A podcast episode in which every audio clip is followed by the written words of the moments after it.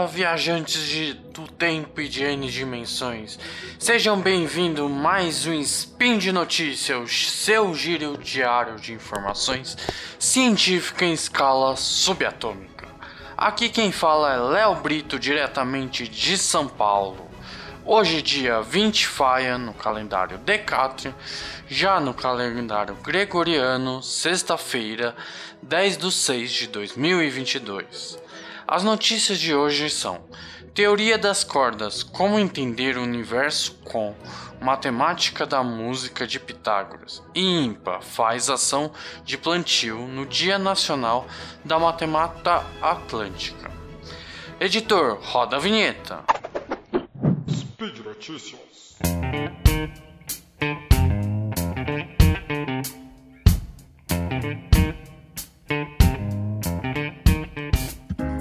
Vamos ver um pouco sobre teoria das cordas.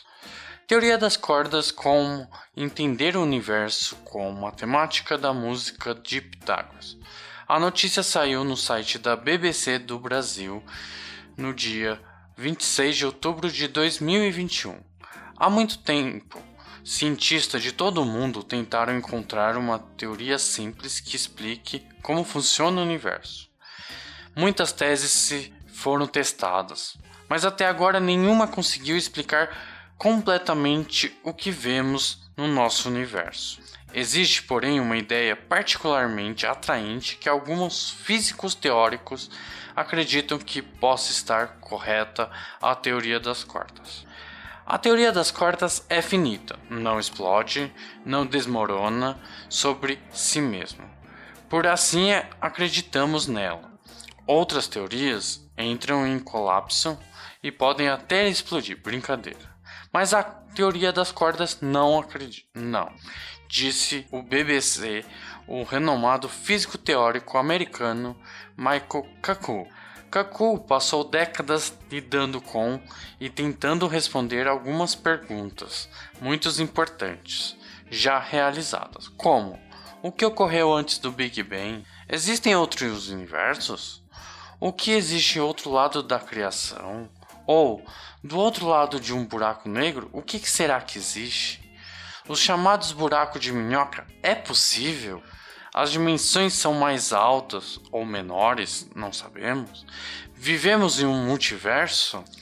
A teoria geral da relatividade de Albert Einstein funciona perfeitamente bem para as previsões sobre os movimentos das estrelas e da galáxia, mas não funciona quando se aplica ao comportamento das partículas subatômicas.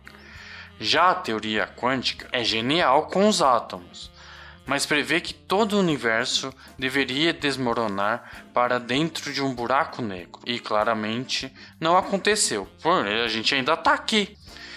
Há cerca de dois mil anos, Pitágoras se fez a mesma pergunta.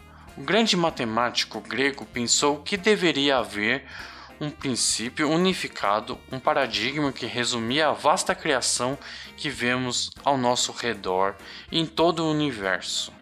Ele olhou ao seu redor e viu uma lira. Quando você puxou as cordas de uma lira, obtém uma nota. Se toca outra e outra e outra nota. E ele disse: Aí, a matemática da música é o suficiente rica para explicar diversidade de tudo que vemos ao nosso redor. Ocorreu aos grandes cientistas formular uma nova teoria baseada nessa ideia pitagórica. Em outras palavras, vieram a teoria das cordas. Então, como passamos das reflexões musicais de Pitágoras para a física?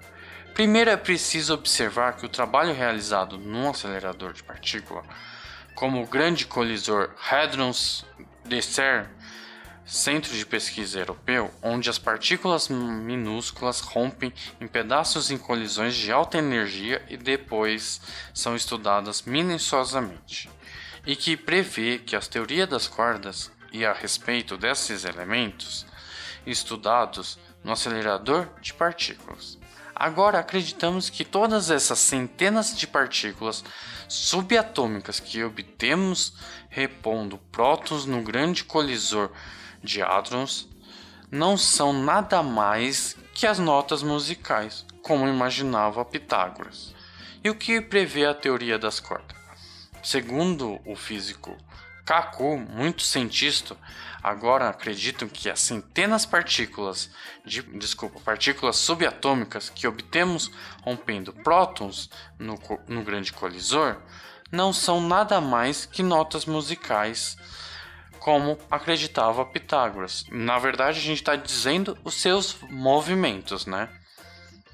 Ele explica dizendo que se tivéssemos supermicroscópios e com ele olhassem para um único elétron, veríamos algo que parecesse um elástico de papelaria circular vibrando.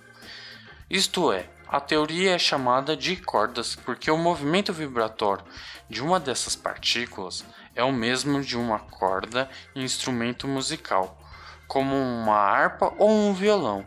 Se colocarmos alguma energia sobre ela, ela vai totalmente vibrar.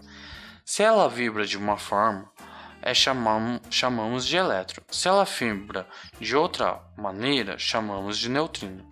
Se ela vibra de uma outra forma, chamamos de quark. Mas é o mesmo elástico que se vibra, se vibra. O que diferencia é a, é a posição da vibração, diz o físico Kaku.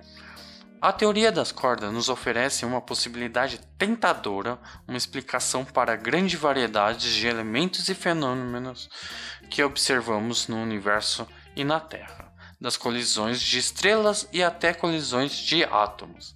É claro que a teoria das, de cordas é apenas uma teoria, uma hipótese. Seus críticos afirmam que muitas de suas previsões não podem ser cientificamente demonstradas algo que o próprio Michael Kaku reconhece. A matéria escura constitui a maior parte da matéria do universo. É invisível e mantém unidas a galáxia. Mas como podemos provar? Perguntou ele, antes de oferecer a resposta que vem totalmente da teoria das, da teoria das cordas. Se pudéssemos aumentar todas as partículas que vemos ao nosso redor, veríamos muitas elásticos circulares vibrando de diferentes frequências. Mas os elétrons têm oitavas mais altas. Isto é, que acreditamos que seja totalmente a matéria escura. Se Kaku tiver razão, a enorme complexidade de todo o universo poderia ser reduzida a simples e elegante vibração de cordas. Acredito que algo que a gente deveria entender, diz ele, é que a física em seu nível fundamental fica mais e mais simples, mas também mais poderosa quanto mais profundo nós vemos. O universo é mais simples do que nós pensávamos. Muito interessante comparar a teoria das cordas com uma teoria de Pitágoras. Deste modo, vamos continuar estudando tanto as teorias das cordas como os teoremas de Pitágoras que foi realizado para nós. Bora para a próxima notícia. Que tal comemorar o Dia Nacional da Mata Atlântica? IMPA faz uma ação de plantio neste dia. A notícia saiu no site do próprio INPA no dia 27 de 5 de 2022. No Dia Nacional da Mata Atlântica, que foi celebrado sexta-feira, dia 27 de maio, o INPA promoveu uma ação simbólica com funcionários e pesquisadores e representantes da Associação de Moradores Amigos do Jardim Botânico e suas famílias. O grupo plantou 30 mudas nativas do bioma Mata Atlântica no terreno onde o Instituto está construindo seu novo campus sustentável, no Jardim Botânico. A ação faz parte da medida compensatória para a construção de empreendimentos, e com ela o Instituto chegou ao marco de 1.800 espécies de árvores da Mata Atlântica plantadas no local. Já o INPA vai plantar quase 6 mil mudas no terreno.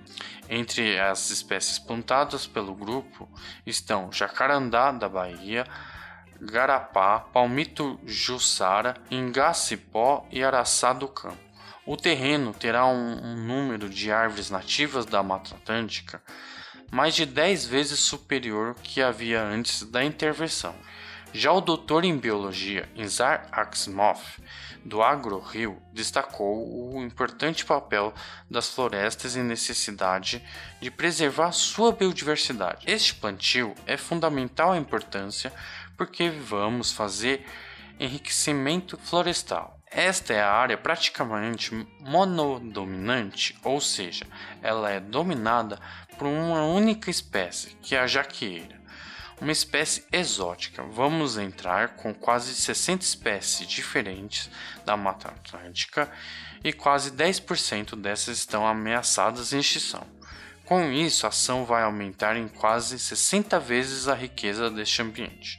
Empolgados com a atividade, as crianças ouviram com atenção a explicação dos especialistas, que detalhou o processo do plantio das novas mudas, como abstrato, fertilizante, adubo orgânico e hidrogel. Encarregada de plantar um palmito Jussara, a coordenadora do projeto de pesquisa do INPA, a Samantha Nunes, pesquisou na véspera sobre a espécie e ficou impressionada com a quantidade de animais que ela alimenta. Aprendi muita coisa sobre as árvores exóticas e muito interessante saber que estamos fazendo essa substituição por espécies nativas. O palmito jussara, que é uma espécie nativa, serve de alimento para mais de 60 animais silvestres.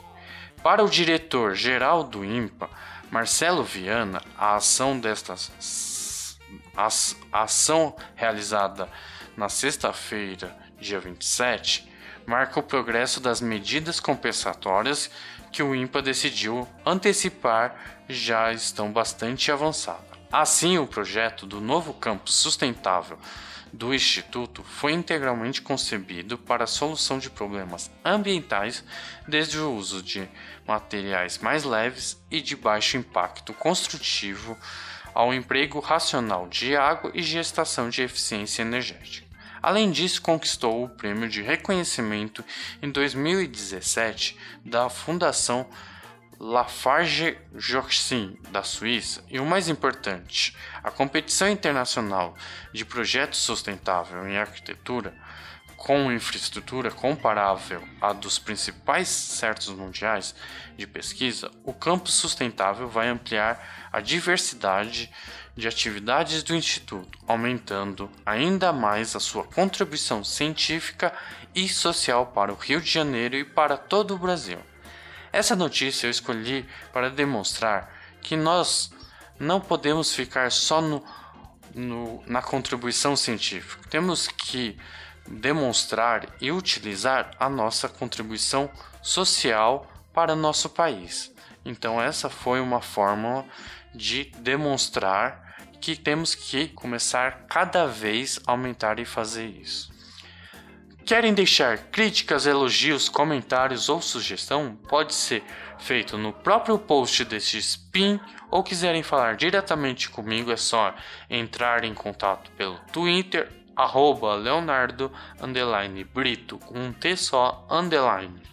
E por fim, lembrando que todos os links comentados estão no post e também que esse podcast só é possível graças ao seu apoio no patronato do SciCash, como no Padrim, no Patron e no PicPay. Boa viagem às N dimensões e até amanhã.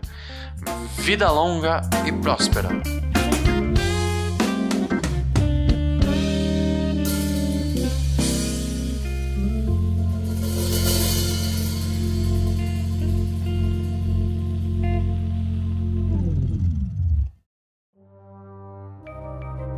Este programa foi produzido por Mentes Deviantes.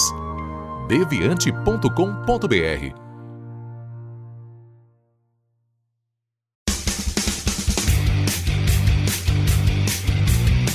Cortes, edição de podcast.